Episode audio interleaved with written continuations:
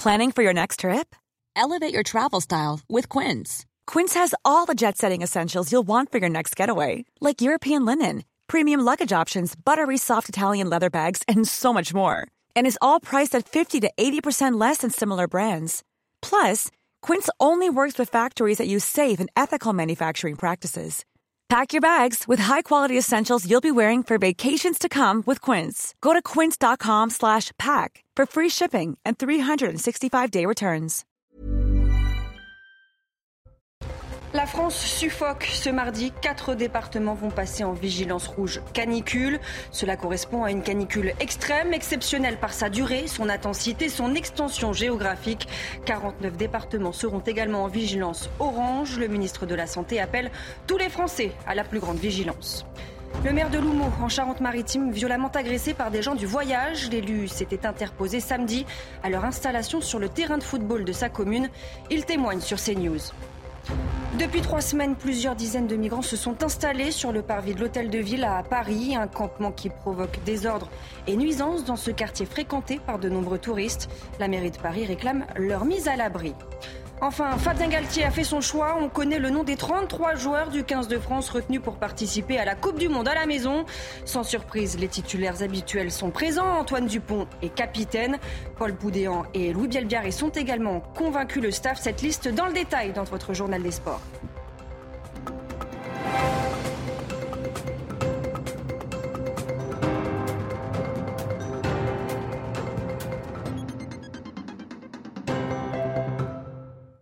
Bonsoir à tous, bienvenue sur CNews. Je suis ravie de vous retrouver pour l'édition de la nuit. À la une, les trois quarts du pays accablés ce lundi par la chaleur et ça ne va pas s'arranger. Ce mardi, quatre départements passeront en vigilance rouge canicule. Il s'agit de la Drôme, l'Ardèche, le Rhône et la Haute-Loire. 49 autres départements resteront en vigilance orange. Le ministre de la Santé s'est exprimé. Ce lundi, il appelle tous les Français à la plus grande vigilance. Je vous propose de l'écouter. En vigilance rouge, tout le monde est concerné. Ce ne sont pas simplement les personnes fragiles, euh, les personnes âgées, euh, les personnes isolées. La population euh, générale doit prendre en compte ce risque, qui est un risque qui ne va pas se réaliser immédiatement, mais on est dans de très nombreux départements qui connaissent la vigilance orange depuis, depuis plusieurs jours, depuis de nombreux jours. On est à la fin de l'été, donc on a des éléments spécifiques cette année euh, qui font que euh, les organismes des uns et des autres sont plus euh, fatigués. À Toulouse aujourd'hui, vous l'imaginez, il n'y avait pas un chat dans la rue, les plus courageux cherchant le moindre coin de fraîcheur. Reportage sur place de Jean-Luc Thomas, le récit de Soumaya Lalou. Le centre-ville de Toulouse, habituellement animé et quasi désertique, en termes de fréquentation, mais aussi de température, avec un thermomètre qui frôle les 40 degrés.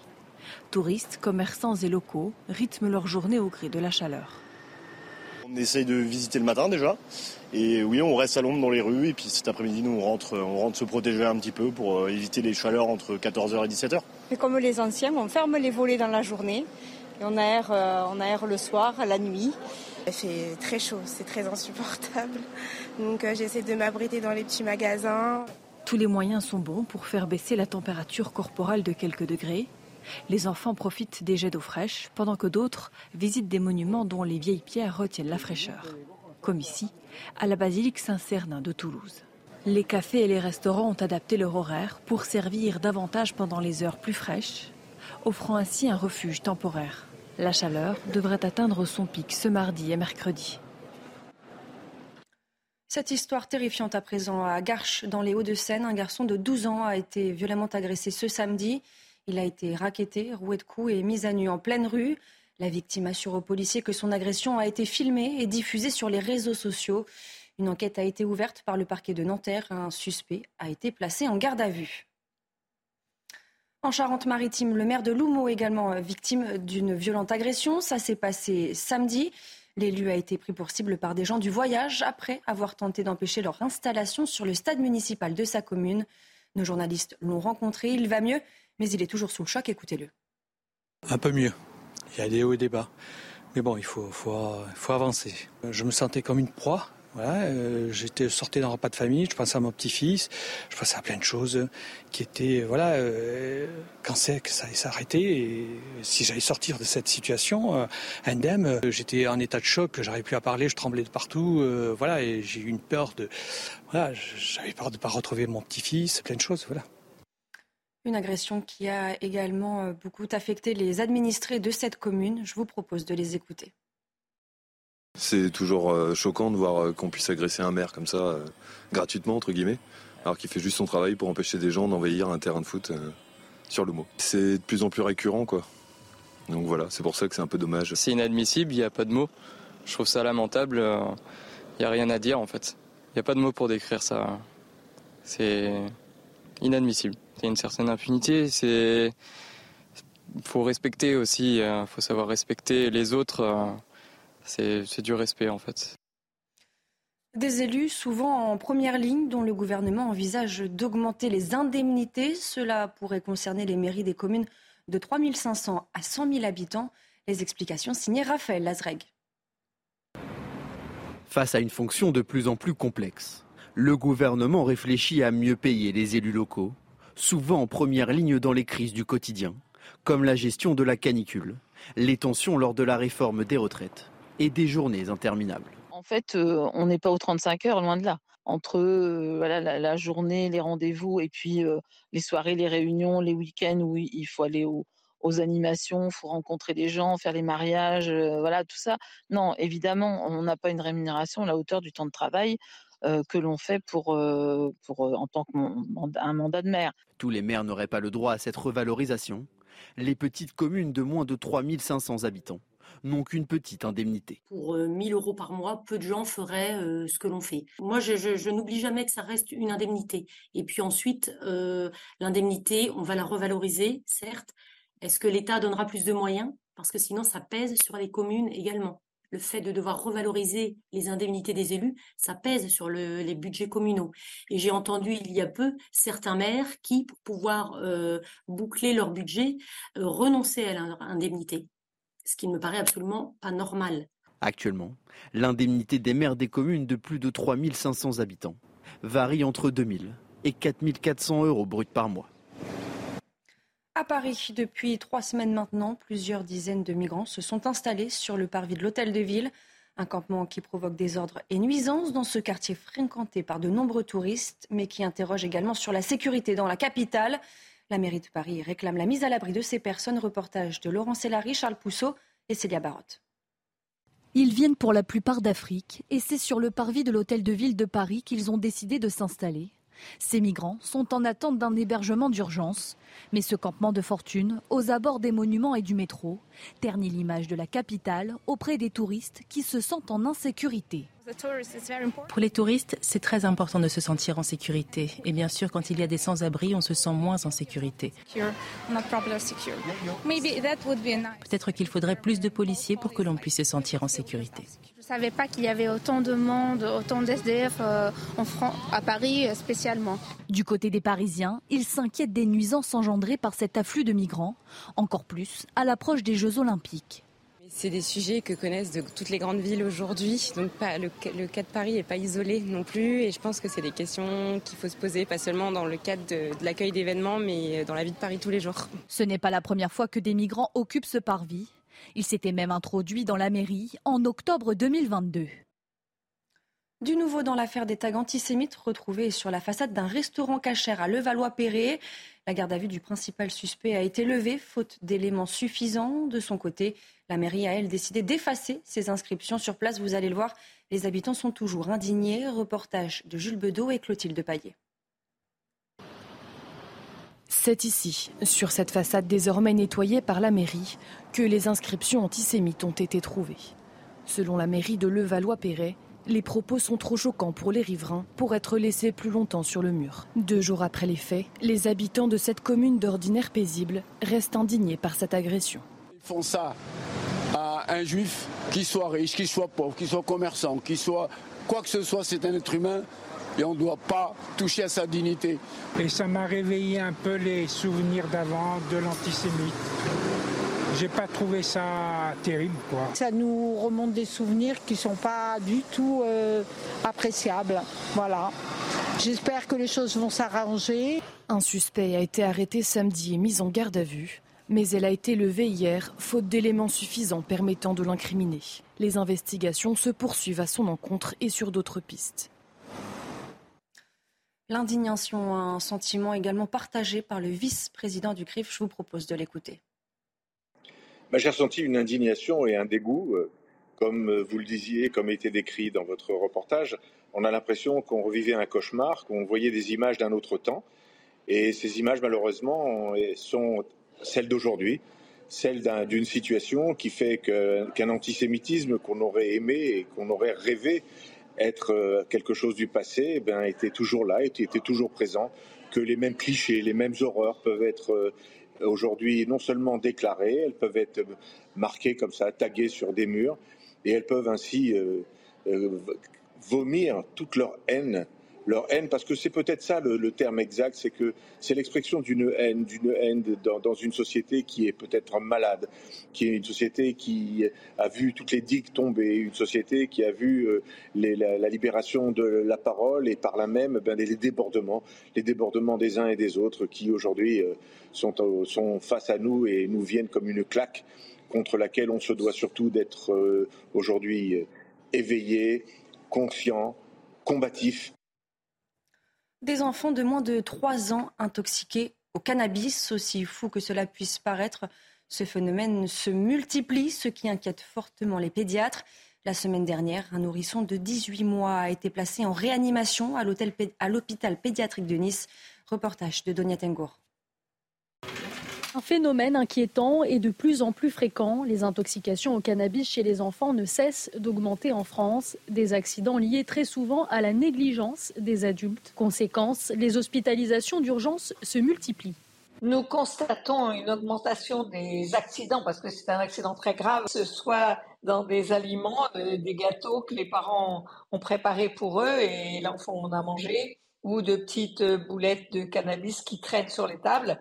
Bien sûr, il y en a de plus en plus parce que euh, les parents en consomment de plus en plus. Et dans ce cas-là, c'est toujours l'hospitalisation immédiate, lavage d'estomac et surveillance de l'enfant. Des intoxications sévères qui inquiètent donc grandement les pédiatres. Et pour cause, les effets sur la santé des tout petits, mais aussi les séquelles peuvent être tout à fait dramatiques danger est d'autant plus grand qu'il s'agit d'un jeune enfant. L'enfant peut avoir des troubles très graves, comme par exemple, euh, bien sûr, des nausées, des troubles de la marche, une hyperexcitation ou une somnolence, mais ça peut être même des convulsions et aller jusqu'au coma.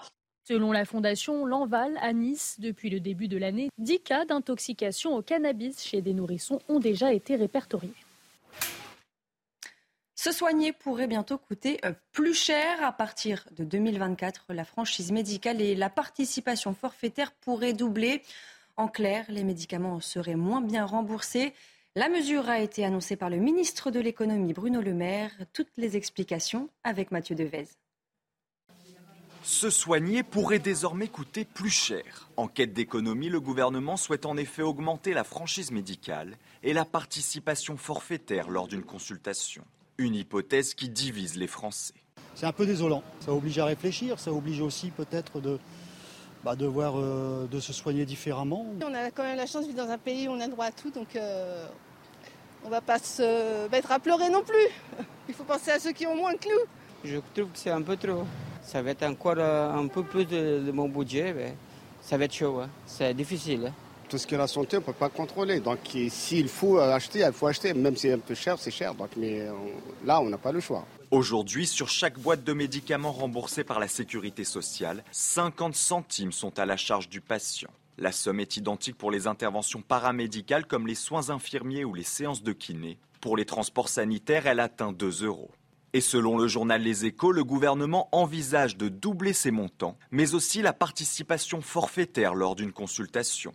Il s'agit d'un montant d'un euro à votre charge lors de chaque consultation ou acte réalisé par un généraliste ou un spécialiste. C'est également le cas pour un examen radiologique ou des analyses médicales. Des mesures qui pourraient être intégrées dans le futur projet de loi de financement de la sécurité sociale.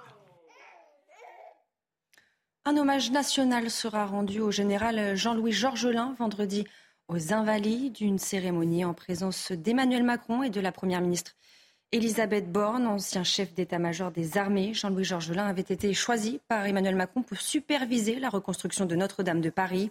Ses funérailles seront célébrées le 31 août dans son village natal en Haute-Garonne. Ce reportage à présent en Corse où nous avons pu suivre une unité de secours dans les hautes montagnes. Des hommes et des femmes qui n'ont aucun répit, encore moins en période estivale. Ces équipes interviennent 7 jours sur 7 et 24 heures sur 24 parfois au péril de leur vie. Reportage de Christina Luzzi. Premier appel d'urgence de la journée. À 700 mètres d'altitude, une randonneuse de 70 ans s'est égarée et elle n'a plus d'eau. Après quelques minutes d'échange, l'équipe décide de partir dans la montagne corse à la recherche de la victime. Avant chaque départ en intervention, on fait un briefing de façon à ce que tout le monde soit au courant de toutes les natures des interventions, de l'intervention. Chacun peut apporter sa petite pierre à l'édifice. Chaque professionnel charge alors son matériel dans la machine en veillant à ne pas trop l'alourdir. Euh, le poids, c'est méga important parce que ça conditionne la stabilité de l'hélico et, la maniabilité pour les pilotes. Donc, euh, des fois, on s'allège, on choisit de ne pas prendre tel ou tel matériel pour que ce soit plus léger. À bord de l'hélicoptère de la sécurité civile Dragon 2B, les sapeurs-pompiers du groupe Montagne, accompagnés d'une équipe d'urgentistes, tentent de localiser la victime. Une fois sur place, un premier secouriste la rejoint par les airs afin de la mettre hors de danger. Plus de peur que de mal cette fois-ci, mais sans cette action complémentaire entre les équipages de la sécurité civile et les hommes du GMSP, certaines activités de montagne pourraient tourner au drame. En Haute-Corse, les hommes du 6-2B effectuent en moyenne 200 opérations de secours sur la saison estivale, 7 jours sur 7, 24 heures sur 24, parfois au péril de leur vie. Et avant d'ouvrir le journal des sports, ces images d'affrontements entre supporters, ça s'est passé ce lundi lors du match de Ligue 2 opposant l'AC Ajaccio aux Girondins de Bordeaux. Les supporters bordelais étaient pourtant interdits de déplacement par les autorités. La rencontre a été interrompue mais a finalement pu reprendre après près d'une heure d'interruption. Score final 0 à 0. Tout de suite, le journal des sports. Et on ouvre donc le journal des sports avec du rugby et cette grande annonce. Fabien Galtier a dévoilé ce lundi la liste des 33 joueurs retenus pour disputer le mondial en septembre prochain à la maison. Une liste marquée par l'absence du Toulousain, Romain Tamac. Les titulaires habituels, eux, sont présents. Des petits nouveaux font également partie de l'aventure après une très belle préparation. Toutes les précisions avec Théophile Arnay. Les 33 joueurs missionnés pour remporter la Coupe du Monde sont connus. 33 noms parmi lesquels les évidences Marchand, Aldrit ou Dupont, mais aussi deux joueurs qui ont fêté leur première sélection lors de cette préparation. Paul Boudéan, d'abord, le troisième ligne Rochelet a été impressionnant cette année et a confirmé lors de la double confrontation contre l'Écosse. L'autre révélation, Louis Bielbiaré, est âgé de 20 ans. Ailier arrière, il est peut-être le fameux ovni si cher à Fabien Galtier. À l'arrière, Melvin Jaminet et son jeu au pied ont été préférés à Brice Dulin. Enfin, le staff des Bleus fait confiance aux blessés. Anthony Gelon revient d'une rupture des ligaments croisés. Cyril Bay, lui, a été touché au mollet contre l'Écosse. Le staff compte sur leur présence en deuxième partie de mondial. En plus de ces 33 joueurs, 12 sont réservistes, parmi lesquels l'ailier titulaire du dernier tournoi, Ethan Dumortier, le numéro 9, Baptiste Serin, ou le capitaine du premier match amical, Brice Dulin. En football, euh, Thierry Henry est nommé sélectionneur de l'équipe de France Espoir et succède donc à Sylvain Ripoll. L'ancien capitaine des Bleus aura pour mission de conduire vers le succès les Bleuets lors des JO 2024 ainsi qu'à l'Euro Espoir en 2025. Thierry Henry devra donner une première liste de joueurs dans 10 jours. Toutes les précisions avec Nathanaël Bro. Il aura moins d'un an pour préparer les Bleuets aux Jeux de Paris. Un objectif important pour l'équipe de France, pour Thierry Henry aussi, l'occasion de s'imposer enfin sur un banc. Partout où tu vas, t'apprends. Soit tu gagnes, soit t'apprends. Et j'ai toujours appris dans le dur, parce que c'est là que tu apprends le plus, c'est là que tu sais. Quand tout, va bien, tout, tout, sort bien machin, c'est facile quelque part, mais tu apprends toujours dans, dans, dans le dur. Son premier rendez-vous manqué, il le vit fin 2018 sur le banc de son club formateur à Monaco. Merci Monaco de m'avoir donné cette opportunité, cette opportunité pardon, de m'améliorer en tant que coach. J'ai commencé à voir des choses de moi-même que certainement euh, je devais changer et que je changerais. Tu crois qu'il t'a manqué de l'expérience C'est comme si euh, tu me dis euh, ton premier match, il t'a manqué de l'expérience. Mais il faut bien commencer. Trois mois seulement, loin d'être concluant, avant de rebondir fin novembre 2019, outre-Atlantique à Montréal. I became a better player in, in, in, in the dark, in the dark side, you know, the darkness. Hopefully that's going to help me, help me to becoming uh, a good coach. Une expérience écourtée en MLS à cause de la pandémie, mais c'est finalement dans l'ombre de Roberto Martinez que le champion du monde 98 s'épanouit le plus sur un banc. Il est nommé deux fois sélectionneur adjoint de la Belgique, sa première expérience dans un staff, sa dernière aussi. Intelligent person and, and, and obsessive character with the game. So in that respect, we get on really, really well, and he's someone that is, is contagious with the way that he lives the game. En sélection belge, il a prouvé dans un second rôle. Il doit maintenant le faire en première ligne avec les Bleuets, où il va retrouver Clairefontaine. Et à Clairefontaine, on m'a éduqué à jouer au foot. On a développé mon cerveau avant mon physique. C'est sûrement sur ce point que Thierry Henry est attendu avec les espoirs. Transmettre aux plus jeunes, la mission est intense, courte surtout, avant le premier enjeu majeur des Jeux Olympiques, où les Bleuets restent sur une élimination en poule à Tokyo. En première ligue, Arsenal enchaîne face à Crystal Palace. Victoire 1-0 des hommes de Mikel Arteta. Eddie Nikda a été fauché dans la surface de réparation. Penalty. Le capitaine Martin Odegaard convertit son penalty grâce à un très bon contre-pied. En seconde période, l'international japonais Tomiyasu a écopé d'un carton rouge après un second jaune à l'heure de jeu. Heureusement, sans conséquence pour les Gunners qui commencent parfaitement bien avec leur saison avec deux victoires en autant avec deux victoires de suite. Et on termine ce journal avec euh, l'euro de volée et la victoire de l'équipe de France, déjà qualifiée pour les huitièmes de finale. Les Bleus battent largement la Slovaquie 3-0 en phase de poule à Tallinn en Estonie. Quatrième victoire en autant de rencontres pour les Françaises. Prochain match ce mardi face aux Pays-Bas. La France suffoque et ce n'est pas prêt de s'arranger. Ce mardi, quatre départements vont passer en vigilance rouge canicule. 49 autres départements seront en vigilance orange. Le ministre de la Santé appelle tous les Français à la plus grande vigilance. Restez bien avec nous, on y revient dans quelques instants sur CNews. Retrouvez tous nos programmes et plus sur cnews.fr.